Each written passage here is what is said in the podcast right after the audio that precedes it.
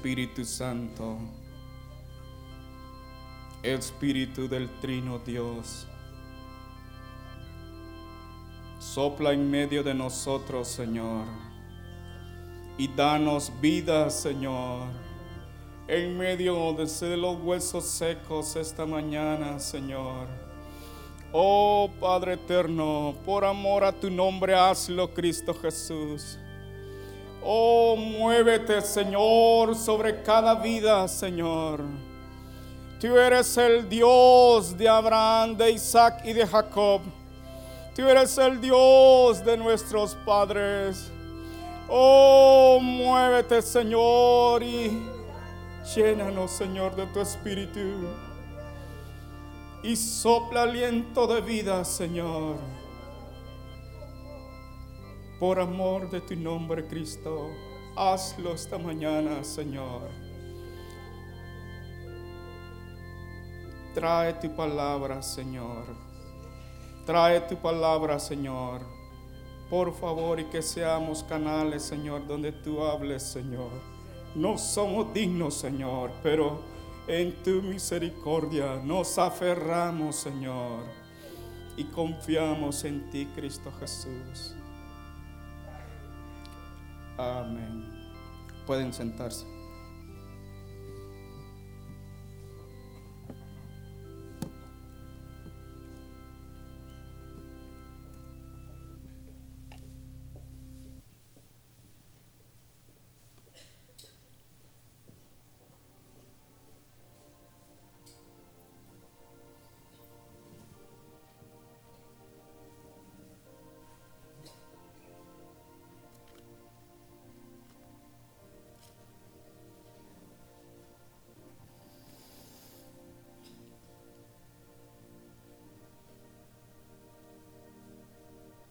Esta semana un compañero de trabajo me dice, mire que en mi iglesia ha llegado un señor de edad, unos 75.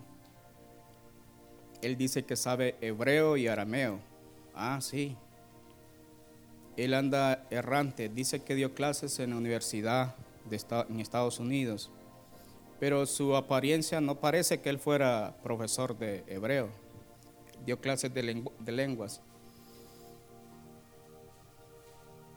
Y cuando conocemos a una persona es lo primero que miramos, recibimos su currículum, quién es esta persona, porque de primas a primeras no podemos saber qué hace o qué se dedica de la persona. Entonces nos entrega su currículum cuando vamos a una entrevista donde en forma resumida indicamos qué, a qué nos dedicamos, cuál es la profesión y lo que queremos que las personas conozcan, los puntos más importantes.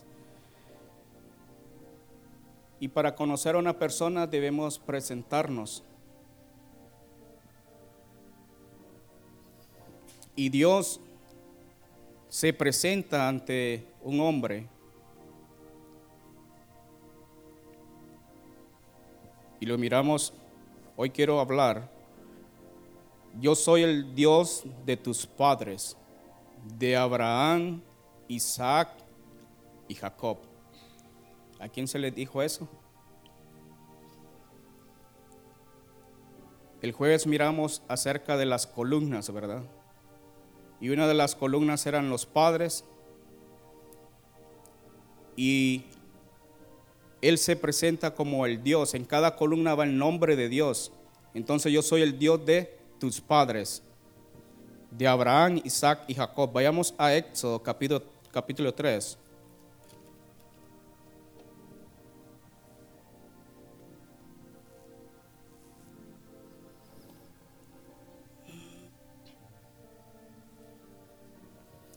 Apacentando Moisés las ovejas de Jetro, su suegro, sacerdote de Madián, llevó las ovejas a través del desierto, llegó hasta Oreb, monte de Dios, y se le apareció el ángel de Jehová en una llama de fuego, de fuego en medio de una zarza, y él miró y vio que la zarza ardía en fuego, y la zarza no se consumía. Entonces Moisés dijo, iré yo ahora y veré esta grande visión, ¿por qué causa la zarza no se quema? Era normal en aquel entonces que en el desierto se quemaran los árboles. Era normal ver un árbol que estaba agarrando fuego y consumirse, pero era anormal ver una zarza que no se consumía. Entonces, ah, Moisés miró y dijo, una zarza se está quemando. Siguió mirando y la zarza seguía quemándose.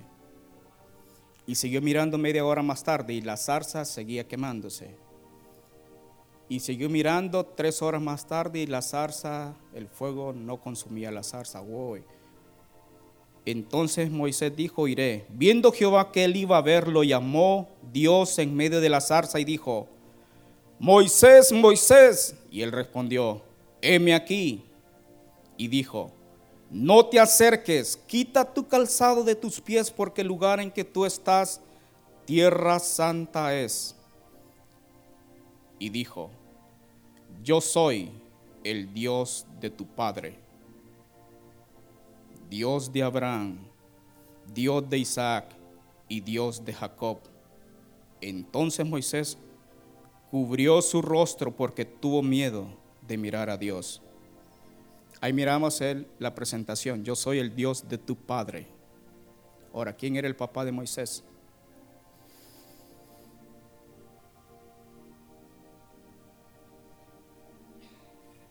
Vayamos a Mateo 22, 32.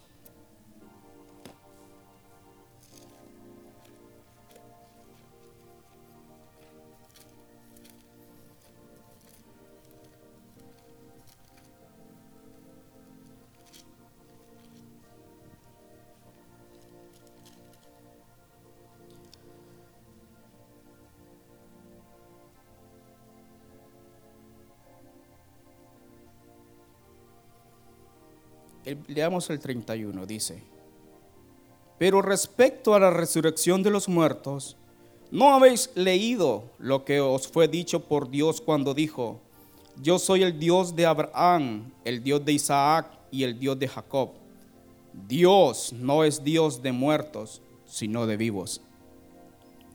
Entonces, esta mañana mientras estaba ahí, se volvió otra vez a, a mí diciendo Dios es Dios de vivos. Y nuestra hermana está viva. Dios no es Dios de muertos, sino de vivos.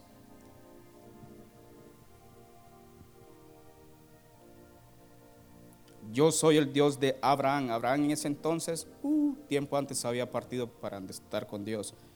El Dios de Isaac y el Dios de Jacob. Dios no es Dios de muertos, sino de vivos.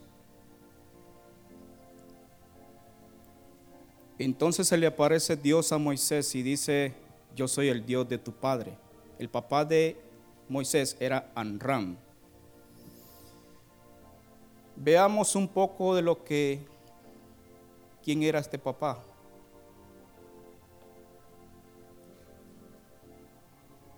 Éxodo 6, 16.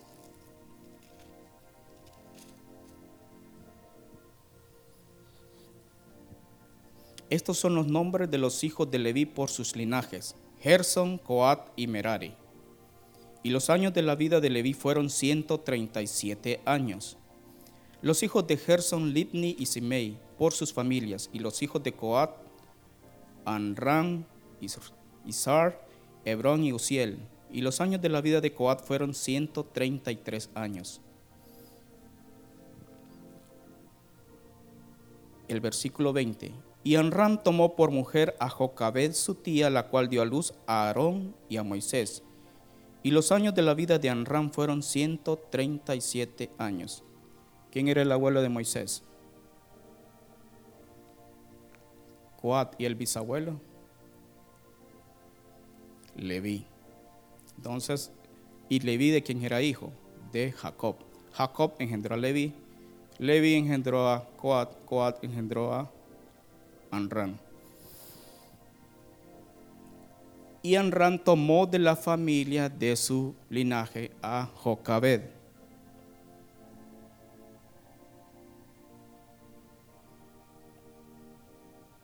Números 26, 59. El papá de Moisés era Anran, la mamá número 2659. No tiene, sí.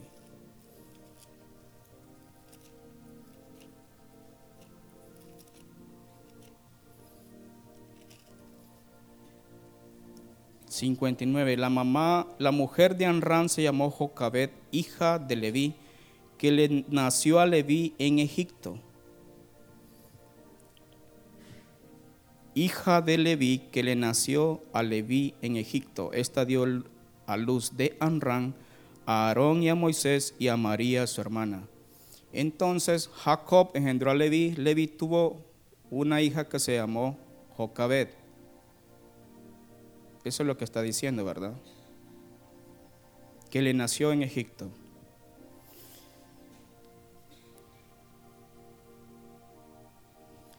Veamos ciertas cosas de los padres de Moisés. Eran de la tribu de Leví.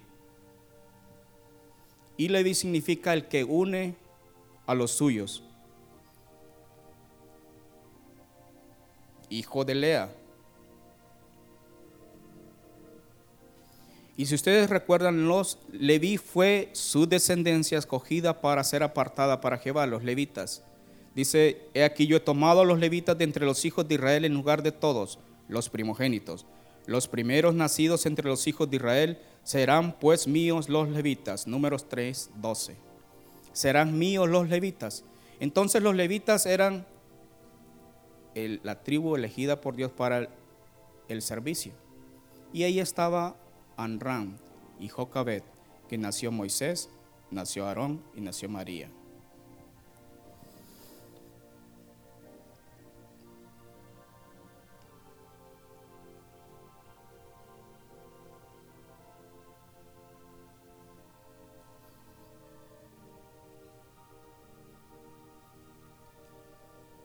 Anran significa pariente exaltado o pueblo ensalzado. Y Jocabed, Dios es glorioso.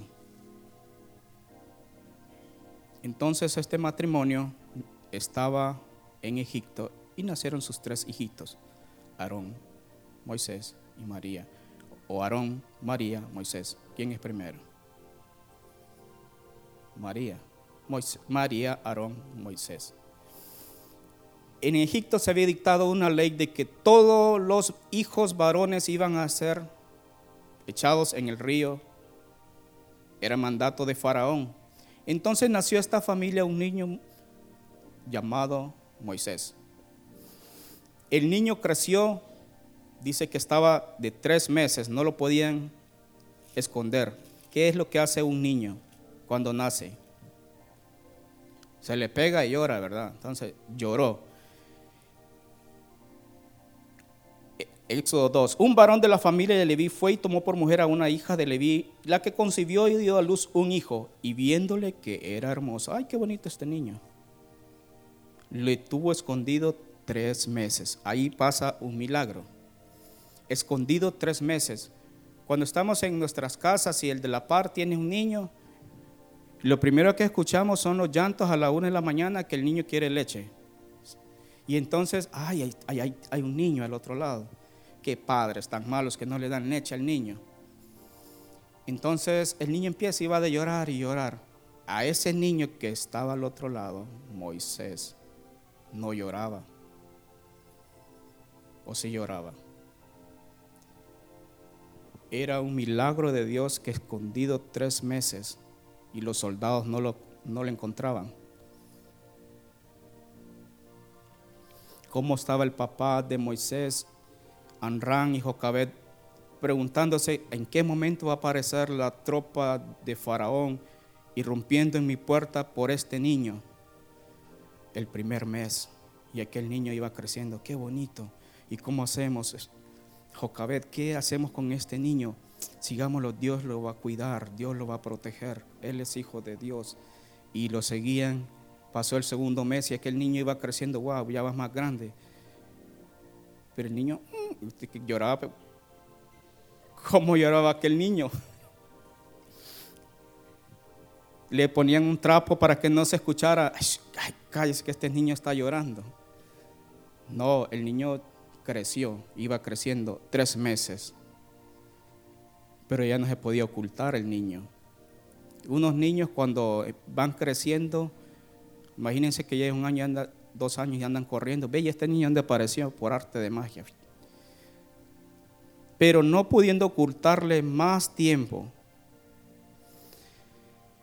Anran, ya no podemos seguir ocultando a este niño. ¿Qué hacemos? Pongámonos en los zapatos de Jocabed y Anran, dos padres israelitas. ¿Qué hacemos con el niño? Hay una orden que todos los niños van a echarlos en el río. Pues tirémoslos al río. Ah, sí, tíralo al río. Pero recibiste la palabra de Dios de que dice que hay que tirarlo al río. ¿Quién te lo dijo? No, hay que echarlo al río, es una orden. De Faraón dice tirarlo al río. Dios lo va a cuidar. El único lugar donde no iban a buscar al niño era en el río, porque todos los que estaban en el río estaban ahogados. Entonces, otro milagro que está pasando ahí. Dice que hizo una arquilla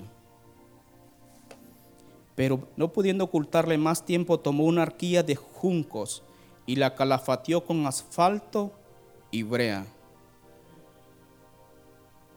Asfalto y brea. Asfalto era un betún, era una sustancia común en la antigua Mesopotamia, usada en la construcción de la Torre de Babel, si lo miramos en Génesis 11.3. O sea que esta sustancia servía para impermeabilizar. Y la brea se hallaba a la orilla del mar muerto y en otros lugares. Cuando se mezcla con alquitrán forma un material impermeable. La brea es un residuo de la pirólisis de un material orgánico o destilación de alquitranes. Es líquida a temperatura ambiente Pese a que parece sólida, pues tiene una viscosidad muy alta. Entonces la calafateó con asfalto y brea y lo puso y colocó en ella el niño y lo puso en el carrizal a la orilla del río. Ese día se desprendió Jocabed de su hijo. Para ella su hijo estaba muriendo, porque allí era el lugar de los muertos su hijo estaba siendo enterrado. ¿Qué pasa en las aguas? La muerte y la resurrección. Entonces ahí estaba en las aguas y puso a María, hija, quiero que vayas y te quedes a observar esa y que se haga lo que Dios diga. María no tenía un celular para llamar a su madre y decirle, mamá, no ha pasado nada, una hora no ha pasado nada. No, María estaba observando. De pronto llegó la hija de Faraón, otro milagro. La hija de Faraón llega a bañarse precisamente en el momento que está la arquía. ¿Por qué no? ¿Será que las hijas todos los días se bañaban? Las hijas de los faraones. ¿Hace cuánto se lavó el pelo? Mm, tengo tres días de no lavarme el pelo.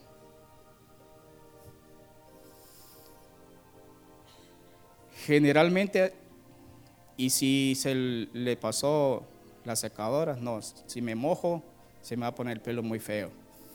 Entonces la hija de Faraón en ese momento le tocaba baño y fue y miró una arquilla.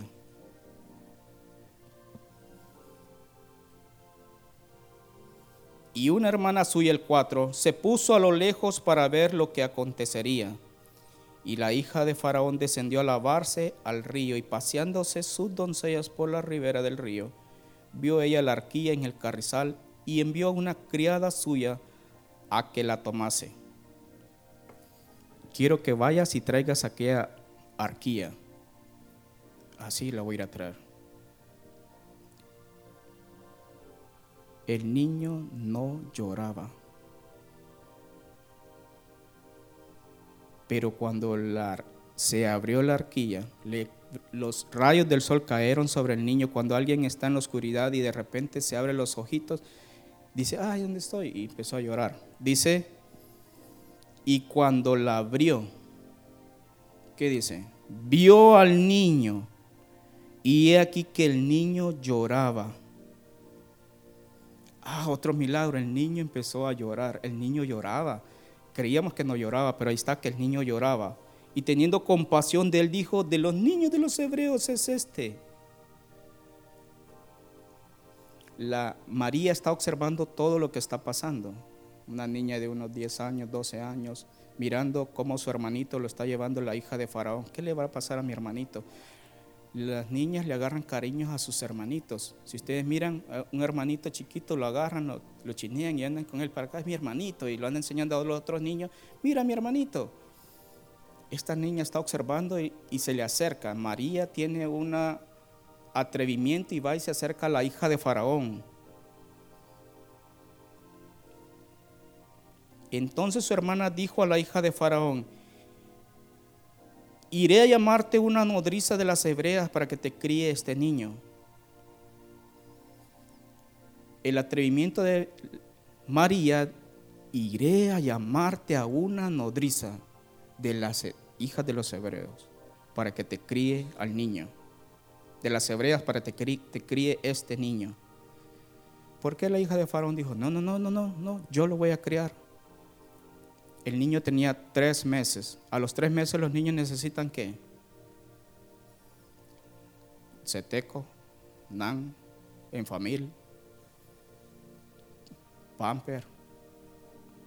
Entonces este niño de tres meses está necesitando de un apoyo de su madre. Bueno, voy a ir a llamar a una nodriza en, en el Seguro Social cuando llegan niños recién nacidos de otros que no saben de quién es, entonces dele leche al niño y le ponen leche y empieza a tomar leche materna. Entonces María dice, voy a llamarte aún y va a llamar a la mamá. Otro milagro. Cuando la mamá llega, ¡Eh, mi hijo, mi hijo, no dijo eso, ¿verdad? Porque si no la iban a colgar, ah, ¿en qué puedo servirle? Su corazón empezaba a palpitar, ¡Eh, ¿qué me va a decir por este niño? Quiero que me cuides a este niño y yo te voy a pagar. A ella le van a pagar por el cuidado de su propio hijo. Y te voy a dar leche en familia, nan, seteco y todo lo que tú quieras, pañales. Ese era otro milagro. La provisión de Dios estaba llegando para la familia de Anrán y Jocabet. Y vas a tener la escolta real porque ahí va a estar un soldado para que cuide, que ese es un hijo de la hija de Faraón. Ah, sí, Señor, gracias porque tú lo haces. Yo soy el Dios de tus padres.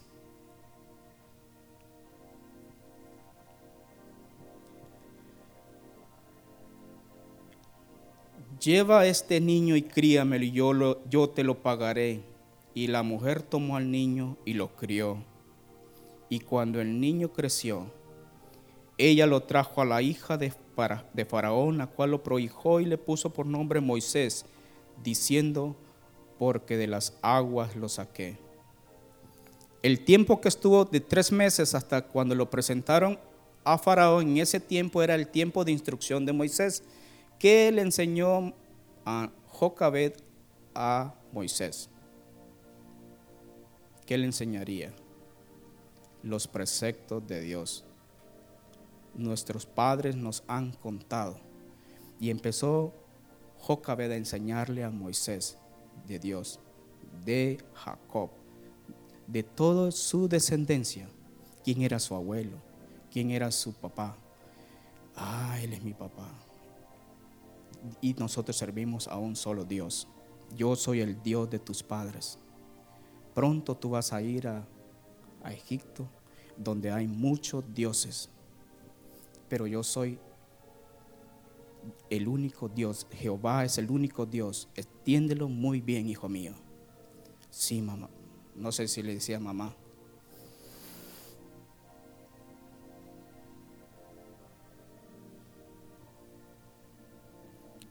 Y se le apareció Dios a Moisés y le dijo, yo soy el Dios de tus padres, no de la hija de Faraón, no de Faraón, sino de tus padres.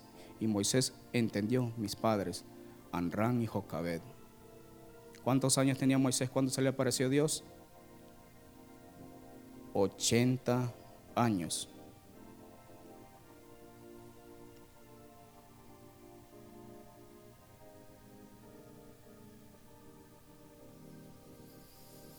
Cuando Dios se revela a nuestras vidas,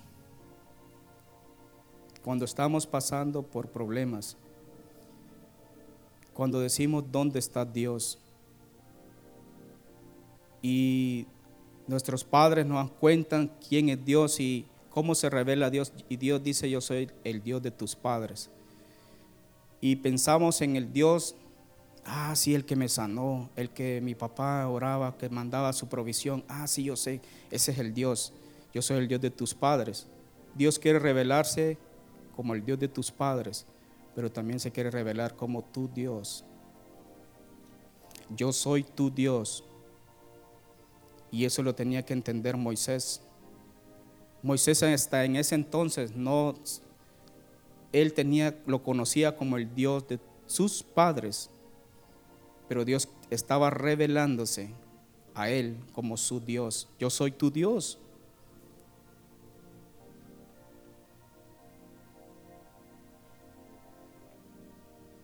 Y es en medio de las pruebas que conocemos a Dios.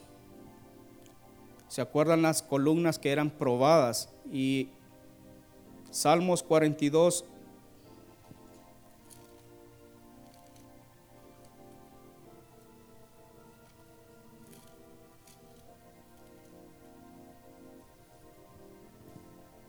El verso 1, como el siervo brama por las corrientes de las aguas, Así clama por ti, oh Dios, el alma mía. Mi alma tiene sed del Dios, del Dios vivo. ¿Cuándo vendré y me presentaré delante de ti? Delante de Dios fueron mis lágrimas, mi pan de día y de noche. Mientras me dicen todos los días, ¿dónde está tu Dios? Tú estás enfermo y ¿dónde está tu Dios? ¿Y por qué no oras a tu Dios? Tú estás pasando por esa prueba financiera, por esa prueba, tribulaciones, te está yendo mal. ¿Dónde está tu Dios? Me acuerdo de estas cosas y derramo mi alma dentro de mí, de cómo yo fui con la multitud y la conduje hasta la casa de Dios, entre voces de alegría y de alabanzas del pueblo en fiesta. El Salmo 44.1, oh Dios, con nuestros oídos hemos oído Nuestros padres nos han contado la obra que hiciste en sus días en los tiempos antiguos. Y me acuerdo que mi papá me contaba, un día se le arruinó la grabadora a un hermano y que era prestada. Y el hermano David está aquí, que es cierto. Y de repente empiezan a orar, dice, e, es la grabadora. Sí, y era prestada. Estaban en un culto.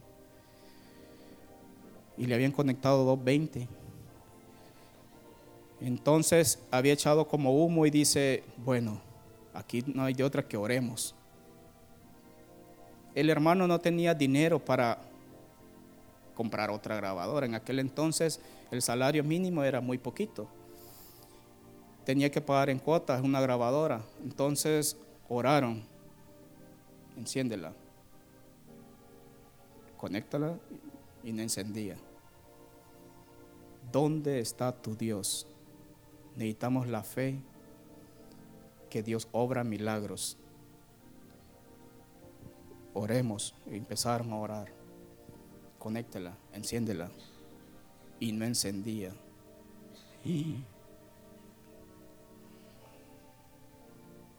Oremos otra vez y oraron. Señor, el hermano la pidió prestada. Ayúdale, sálvalo. Esta grabadora funcione conéctala, enciéndela, encendió la grabadora. Es un milagro. Nuestros padres nos han contado, ah, sí, qué interesante esas historias. O cuando estaban enfermos, sí, oraban, porque no había para llevarlos al doctor, al médico. Entonces era la una de la mañana, había que orar por los niños que están enfermos. Señor, sánalos. Y eran sanos. Nuestros padres nos han contado y cómo Dios obra milagros. Entonces Moisés escuchaba todo lo de que sus padres le contaron. Yo soy el Dios de tus padres. Y ustedes le pueden, hijo, a su papá, a su mamá, mami, Dios, sí, Dios obra. Cuando tú no tenías zapatos y Dios vino y te lo proveyó. Cuando tú no tenías tal cosa, oramos y Dios te proveyó tal cosa. Dios es un Dios proveedor. Ah, yo lo quiero conocer. Y nuestros hijos crecen y dicen, quiero conocer al Dios de mi padre. Yo quiero conocer al Dios de mi mamá, al Dios de mi papá. Yo quiero conocerte, Dios. Y empiezan a conocer al Dios que obra.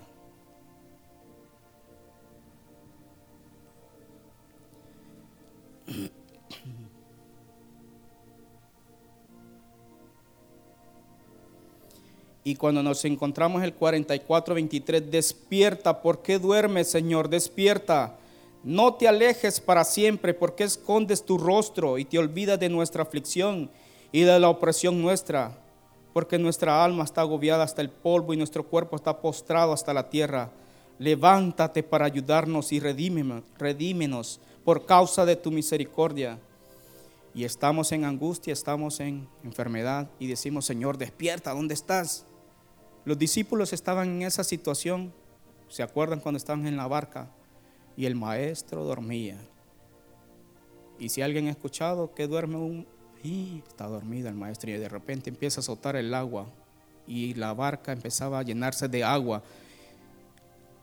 Y aquellos discípulos, los discípulos que estaban cerca de Jesús, ellos andaban con el maestro. Ellos tenían miedo, ellos eran como nosotros. Hoy sí nos vamos a ahogar y si no sabían nadar, despiértenlo porque si no también él se va a morir. los discípulos tenían que empezar a conocer a su Dios. Entonces lo despertaron. Despierta, sálvanos que perecemos.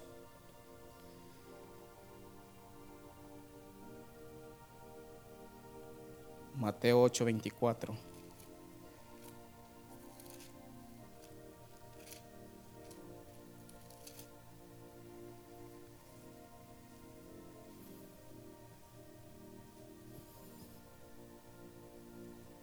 Y he aquí que se levantó en el mar una tempestad tan grande que las olas cubrían la barca, pero él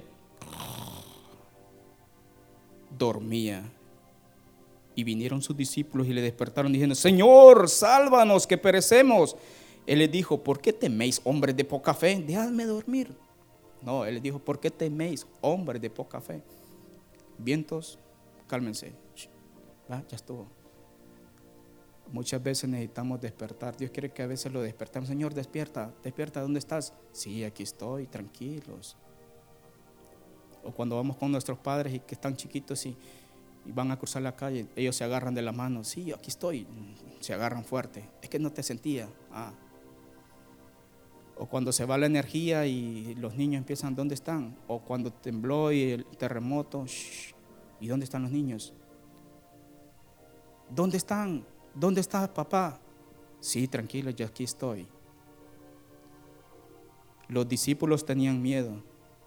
Debemos empezar a conocer a Dios como el Dios de nuestros padres, como nuestro Dios.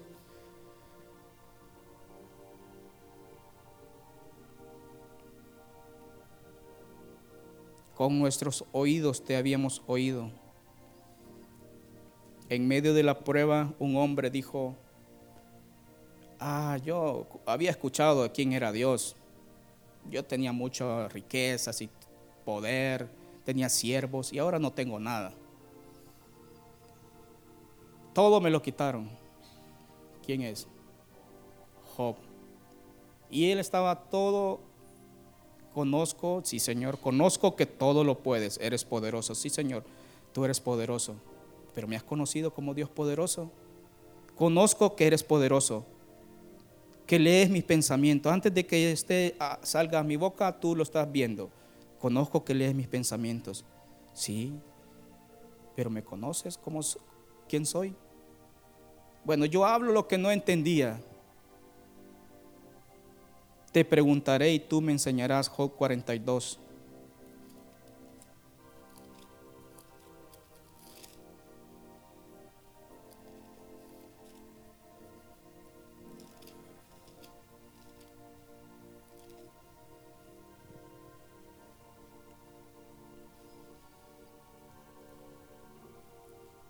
Yo conozco que todo lo puedes y que hay pensamiento y que no hay pensamiento que se esconda de ti. ¿Quién es el que oscurece el consejo sin entendimiento? Por tanto yo hablaba lo que no entendía, cosas demasiado maravillosas para mí que yo no comprendía. Te ruego y hablaré. Te preguntaré y tú me enseñarás. De oídas te había oído, nuestros padres nos habían contado. Mas ahora mis ojos te ven, ahora sí te conozco. Por tanto me aborrezco y me arrepiento en polvo y ceniza. Yo seguía, yo iba a la iglesia porque mis padres me llevaban. Yo estaba en la escuela dominical porque me llevaba mi papá. Yo estaba en la iglesia porque ahí iba de la mano. Hablaba cosas que no entendía, mas ahora mis ojos te ven en que en medio de la prueba. Cuando estamos en la prueba es ahí que conocemos a Dios. Quiero, Señor, quiero conocerte. Bueno, aquí le voy a poner una prueba. Ah, yo no, no, no, Señor, así no quiero conocerte. No, es que quieres conocerme. ¿Quieres conocerme como el Dios proveedor? Te voy a poner en escasez. Ah, en escasez, Señor, sí, vas a pasar hambre. Y entonces vas a clamar y vas a decir, Señor, tengo hambre. Ok, aquí va el alimento. Dios proveedor. Señor, quiero conocerte como el Dios sanador. Te voy a dar una enfermedad. Señor, ¿y por qué? Sálvame, Señor. Tum, te voy a sanar. Y lo vamos conociendo poco a poco. Y de repente dijo Dios, la obra está completa. Ven. Y lo llama. Yo soy Dios de vivos y no de muertos. Ya estás completo. Y lo colocó como columna y le puso el nombre. El nombre de mi Dios. Dios se revela a nuestras vidas. En la oscuridad, en el valle de sombra de muerte, ahí en el silencio, ahí está Dios. Aun cuando la noche está oscura, ahí está Dios. Aun cuando estemos pasando por la tempestad, ahí está Dios. Aunque ande en valle de sombra de muerte, no temeré mal alguno, porque tú estarás conmigo. Tu vara y tu callado me infundirán aliento. Dios sigue purificando, Dios sigue revelándose a su pueblo. Yo soy el Dios de tus padres, le dijo a Moisés. Soy el Dios de Abraham.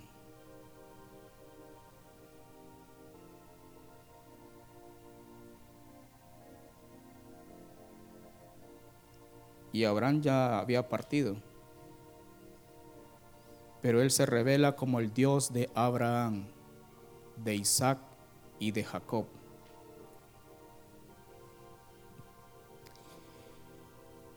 Vayamos a Génesis. Tal vez no termine todos los Dios de Abraham, Dios de Isaac y Dios de Jacob, pero quiero que miremos, cuando miramos las escrituras y miramos las descendencias y, ay, qué aburrido que este nació en tal año, se murió y después nació este.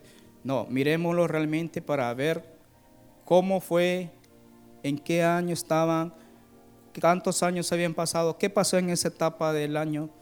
Quizás no lo terminemos, pero Dios estaba revelando en cada edad el Dios de Abraham. ¿Y de dónde vino Abraham?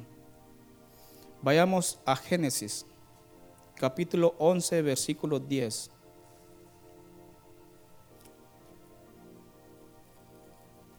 ¿Ustedes saben de, de dónde vino Abraham? Noé tuvo tres hijos, Zen, Can y Jafet. ¿Será que vino de Jafet? ¿Será que vino de Cam? ¿Será que vino de Zen? ¿De dónde vino Abraham? Génesis capítulo 11. ¿Cuántos años había pasado después del diluvio cuando nació Abraham? El versículo 10. Estas son las generaciones de Zen. Zen, edad de 100 años. Lleven la cuenta, 100 años. Engendró a Arfaxad. ¿Cuántos años habían pasado del diluvio? Dos años. Entonces, en el año 97 de Zen, Zen estaba en el arca, porque habían pasado, ¿cuántos años tuvo el diluvio en el, un año. Tenía 97 años Zen y estaba, no era 97 años, y estaba dentro del arca. En el año 100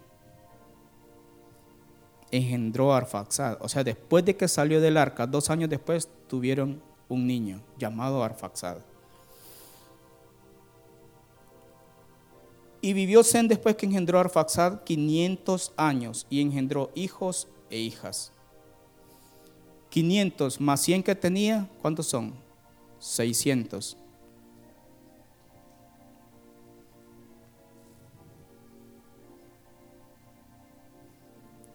El 13.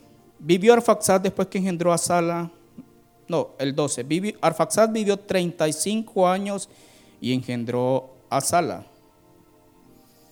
35 años tenía Arfaxad. ¿Cuántos años habían pasado del diluvio?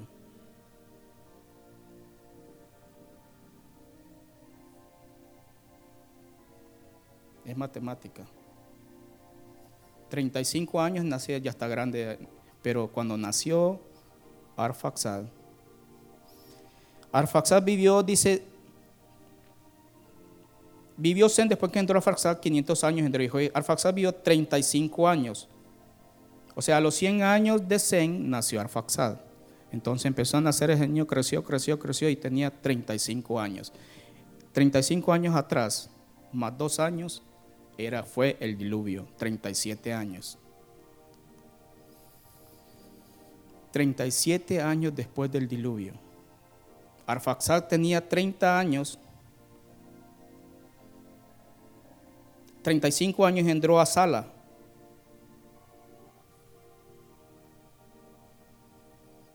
Sala tenía 30 años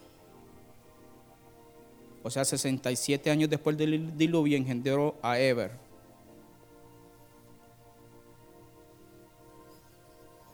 Eber tenía 34 años, o sea, 101 años después del diluvio, engendró a Pelec. Pelec tenía 30 años, 131 años después del diluvio, y engendró a Reu. Reu tenía 32 años, 163 años después del diluvio, engendró a Serub. Seruk tenía 30 años, solo se van sumando los años, los años, porque nos va dando hasta que nació Tare. Tare tenía 70 años, o sea, 292 años después del diluvio engendró a Abraham, Nacor y Arán. Eso está en Génesis 11, 26. Tare vivió 70 años y engendró a Abraham, a Nacor y Arán. O sea, 292 años después del diluvio engendró a Abraham, a Nacor y Arán. Pero como Sem vivió 500 años después del diluvio, significa que miró a Tare. ¿Ve? Allá está Tare. O sea que su nieto, su tataranieto, su ta allá lo miró.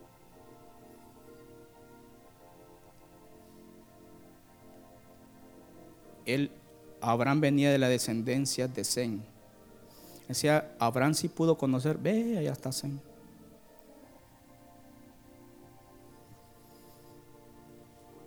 El 27, estas son las generaciones de Tare. Tare engendró a Abraham, a Nacor y Arán, y Arán engendró a Lot.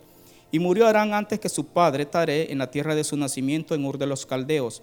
Y tomaron a Abraham y Nacor para sí mujeres. El nombre de la mujer de Abraham era Saraí y el nombre de la mujer de Nacor Milca hija de Arán, padre de Milca y de Isca. Mas Araí era estéril, estéril y no tenía hijos.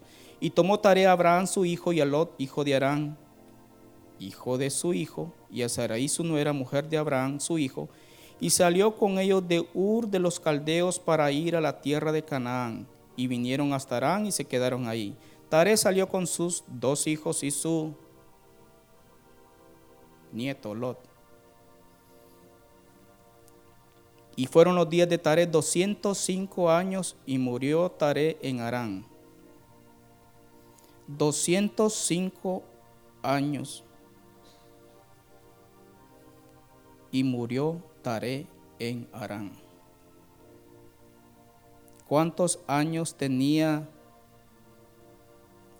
Abraham cuando murió su padre? si tenía 205 años, Y Abraham nació en el año 70 de Taré. ¿Cuántos años tenía?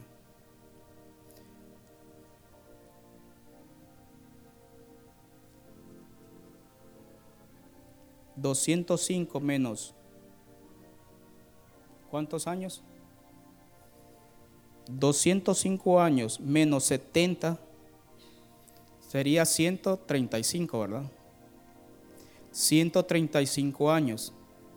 O sea que, y en el año 100 de Abraham nació Isaac. O sea que Taré pudo ver a Isaac. O sea que Abraham salió de Ur de los Caldeos, se fue de la familia de Tare su padre, se alejó de su parentela estando él vivo. ¿Llevan el hilo? Cuando un hijo sale de la casa porque se fue y va con su esposa, se alejó y se fue para otro país, así está Abraham, se alejó y se fue. Va, se fue mi hijo. Entonces Tare miró, se fue el 12. Pero Jehová había dicho a Abraham, vete de tu tierra. Encontramos un pero, pero Jehová le había dicho a Abraham, porque siempre iba el abuelo ahí, el Tare, no, yo quiero andar con ustedes. Jehová había dicho a Abraham, vete de tu tierra y de tu parentela y de la casa de tu padre. Señor, voy a dejar a mi padre Sí, vete de la tierra de tu parentela y la casa de tu padre, a la tierra que te mostraré. Si Él es el Dios de Abraham, Abraham empezaba a conocerlo. Ah, este Dios me está quitando. Tengo que negarme a mí mismo. Él me está enseñando y hacer su voluntad. Haré de ti una nación grande y te bendeciré y engrandeceré tu nombre y serás bendición. Sí, Señor, yo quiero ser bendición, pero vete de tu parentela y de la casa de tu padre. Ah, empezó Abraham a conocer a Dios. ¿Quién era Dios? Voy a dejar a mi papá. Bendeciré a los que te bendijeren y a los que te maldijeren maldeciré y serán, y serán bendición en ti todas las familias de la tierra. Y se fue Abraham como Jehová le dijo, y Lot fue con él. Y era Abraham de edad de 75 años cuando salió de Arán, o sea, 75 años. Y fue engendrado en el año 70 de su padre, 70 más 75 son 145 años que tenía su papá. Tomó pues Abraham a Sarai su mujer y a Lot, hijo de su hermano, y a todos sus bienes que había ganado y las personas que habían adquirido en Arán y salieron para ir a tierra de Canaán y a tierra de Canaán llegaron. Y pasó Abraham por aquella tierra hasta el lugar de Siquén, hasta el encino de Moré, y el cananeo estaba entonces en la tierra. Y apareció Jehová a Abraham y le dijo, a tu descendencia daré esta tierra, y edificó un altar a Jehová, quien le había aparecido. Dios empieza a revelarse a Abraham, y él empieza a conocer a Dios. Yo soy el Dios de tus padres, el Dios de Abraham. ¿Cómo conoció Abraham a su Dios? Negándose, sí Señor, aunque no entiendo esto lo que está pasando, tengo que dejar a mi papá, a mi mamá, sí, vete de tu tierra y de tu parentela. El Dios que tiene, nos enseña a negarnos, a doblegarnos. Yo soy el Dios de Abraham. ¿Fue fácil tomar esa decisión? Nosotros leemos y dijimos, ah, qué facilito, él vino y dejó y se fue agarró sus cosas, lo puso en una maleta, vámonos. Y agarró, pagó un ticket y se fue. No, no es fácil tomar decisiones. Pero Dios empezaba a revelarse a Abraham.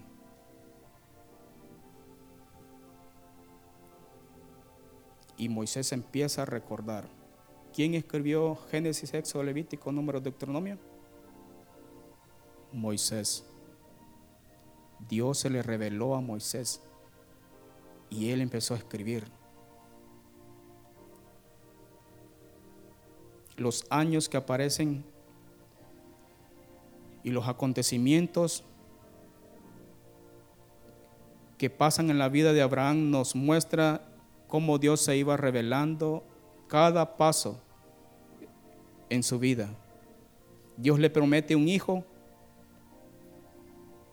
75 años tenía cuando salió y dice que a los 85 viene Sara y le dice, Abraham tiene 85 años, bueno, ya no, ya 85 años tienes Abraham, te voy a dar a Agar. 85 años tenía Abraham y le da a Agar. Y Dios le había dicho que le iba a dar un hijo, pero a Sara. Del 75 85 son 10 años de espera. Muchas veces nos desesperamos porque Dios no cumple y dice, Dios no cumple su promesa, se está tardando. Y metemos el brazo de la carne y queremos decir, le voy a ayudar a Dios. que Dios necesita una ayudadita. Y dice, le da a Agar. Ahí estaba, ese era. Yo creo que ahí era la voluntad de Dios. Mire, ahora salió el niño. Sí, Ismael, qué bonito. Pero ¿qué pasó con ese niño que nació ahí? Agar mira de menos a Sara. Y, bueno, y esta mujer es mi sierva y ahora me está mirando así. Con, no, no, no, no, echémoslo fuera de la casa. ¿Y qué dijo Abraham? No, no, no, no, no. Bueno, el Señor se le aparece otra vez y le dice, haz lo que dice tu esposa. Señor, y, ahí va mi hijo, porque la saca embarazada de la casa. Dios empieza a revelarse, es que tú metiste el brazo de la carne, ese no era el camino, sácalo, sácala. Ay Señor, tengo que hacerlo, sí, y la sacó. Y Dios se muestra a Agar allá en el desierto, regrésate y sumétete a Sara y y todo va a estar, yo voy a bendecir porque es hijo de Abraham, él va a ser fiero y por eso tenemos esos problemas. Él va a pelear contra todas las naciones y va a vivir en medio de ellas, por eso tenemos ese problema. Porque Abraham vino, quiso con Sara, ayudémosle, 85 años. En el año 86, un año después, nació Ismael, Génesis 16, 16. Era Abraham de edad de 86 años cuando Agar dio a luz Ismael. Cuando nace un niño, Ismael, qué lindo este niño. Sí es Ismael. Le vamos a poner Ismael. 86 años. Si miramos 16, 16 y 17, 1, el 17, 1 de Génesis, ¿qué dice? Era Abraham de 99 años. Del 86 al 99 son 13 años de silencio. 16, 16 al 17, 1. ¿Qué pasó en esa época de 13 años de que creció Ismael? ¿No se han puesto a pensar? El padre Abraham se encariñaba con su hijo. Ismael, qué lindo este niño. Y el 13 habla de rebelión. Su corazón estaba rebelde. Los niños a los 13 años son rebeldes. Y ahí estaba Abraham, Dios desaparece del mapa. ¿Dónde está Dios? ¿Dónde estás? No te 16, 16, 17, 1. ¿Qué pasó en esa etapa de, de que Abraham está criando a Ismael? Este es el hijo, es, Correcto, este era el hijo, esta era la solución. Mira, tenías toda la razón, Sara. Mm. Pero se le aparece Dios y le dice, yo soy el Dios todopoderoso, anda delante de mí y sé perfecto. No te quiero que andes así caminando, quiero que seas perfecto. Trece años más tarde se le apareció Dios y pondré mi pacto entre mí y ti, te multiplicaré en gran manera. Entonces Abraham se postró sobre su rostro y Dios habló con él diciendo, aquí mi pacto es contigo y serás padre de muchedumbre de gentes. Ah, sí, es cierto, yo soy papá de Ismael. No se llamará más tu nombre Abraham, sino que serás tu nombre Abraham, porque te he puesto por padre de muchedumbre de gente, y te multiplicaré en gran manera y haré naciones de ti y reyes saldrán de ti. Y ahí le da el pacto, circuncidar. Circuncida, circuncidaréis pues la carne de vuestro prepucio, el versículo 11, y será por señal del pacto entre mí y vosotros Y fue ahí que circuncidó a toda su casa.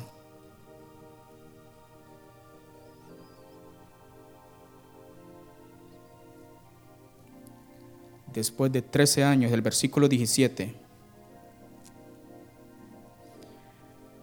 al versículo 15, dijo también Dios a Abraham, a Saraí tu mujer no la llamará Saraí, mas Sara será su nombre, y la bendeciré y también te daré de ella hijo.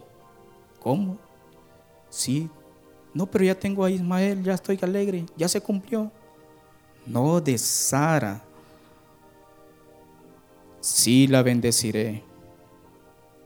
Y vendrá a ser madre de naciones, reyes de pueblos vendrán de ella. Entonces Abraham se postró sobre su rostro y se rió. Ay, que este Dios, yo ya tengo a Ismael, yo. Y se rió y dijo en su corazón, a hombre de 100 años ha de nacer hijo. 100 años. Para 86 que tuvo Ismael tenía 14 años. Su mujer tenía 90 años y Sara ya de 90 años ha de concebir. Y aquí está el corazón del papá. Y dijo Abraham a Dios, ojalá Ismael viva delante de ti. No, por favor, Señor, ojalá que Ismael viva delante de ti. Yo ya estoy encariñado con él. En esos 13 años que había pasado, su corazón estaba encariñado con Ismael. Ojalá, Señor, que él viva. Es cierto, yo fallé, yo cometí eso, Señor, por ayudarte, pero Señor, no lo vayas a matar, no lo vayas a eliminar del mapa. Ojalá que Él viva. Y en cuanto a Ismael, también te he oído. El 19. Respondió Dios, ciertamente Sara, tu mujer, te dará a luz un hijo, llamará su nombre Isaac, y confirmaré mi pacto con él como pacto perpetuo para sus descendientes después de él. Y en cuanto a Ismael, también te he oído. He escuchado y he visto tu error. He aquí que le bendeciré y le haré fructificar y multiplicar mucho en gran manera. Doce príncipes engendrará y hará de él una gran nación es cierto, va a ser fuerte, mas yo estableceré mi pacto con Isaac, el que Sara te dará a luz por este tiempo el año que viene. Y acabó de hablar con él y subió Dios de estar con Abraham. Y sabemos la historia. Al año siguiente nace Isaac. Y viene otro gran conflicto. Continuará yo soy el Dios de tus padres, el Dios de Abraham.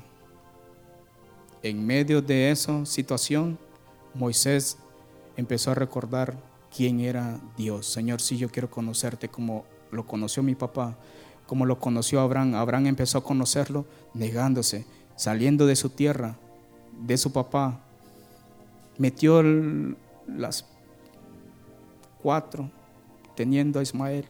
Y Dios vino y lo reconvino. Trece años más tarde se había encariñado de su hijo y Dios todavía tenía misericordia. Porque Dios muestra misericordia cuando establece su pacto, Él cumple sus promesas. Y recuerden, Dios es Dios de vivos, no de muertos.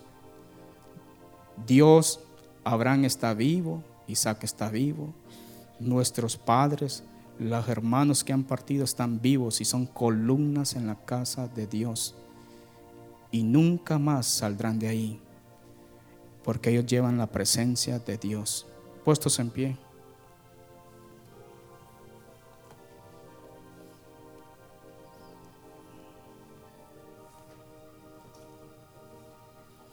¿Quién soy yo para que tengas misericordia?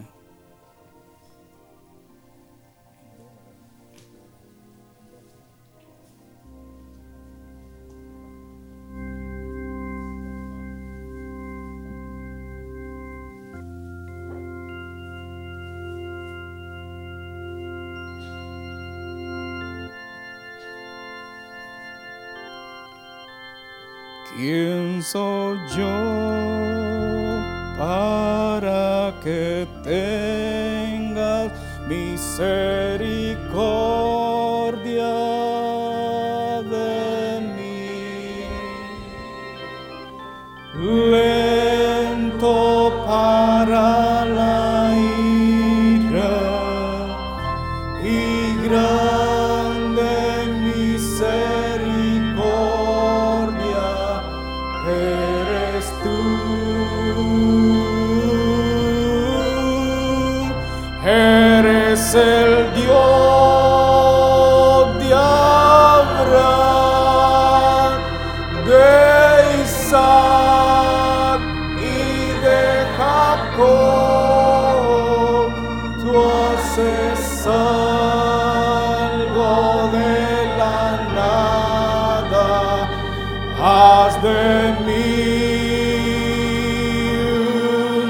Un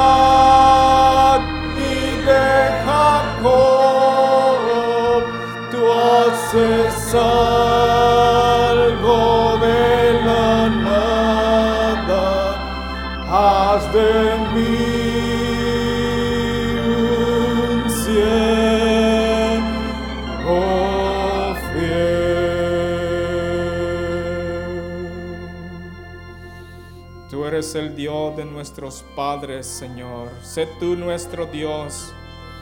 Que te conozcamos, Señor. Tú eres un Dios de vivos y no de muertos. Señor, eres el Dios todopoderoso.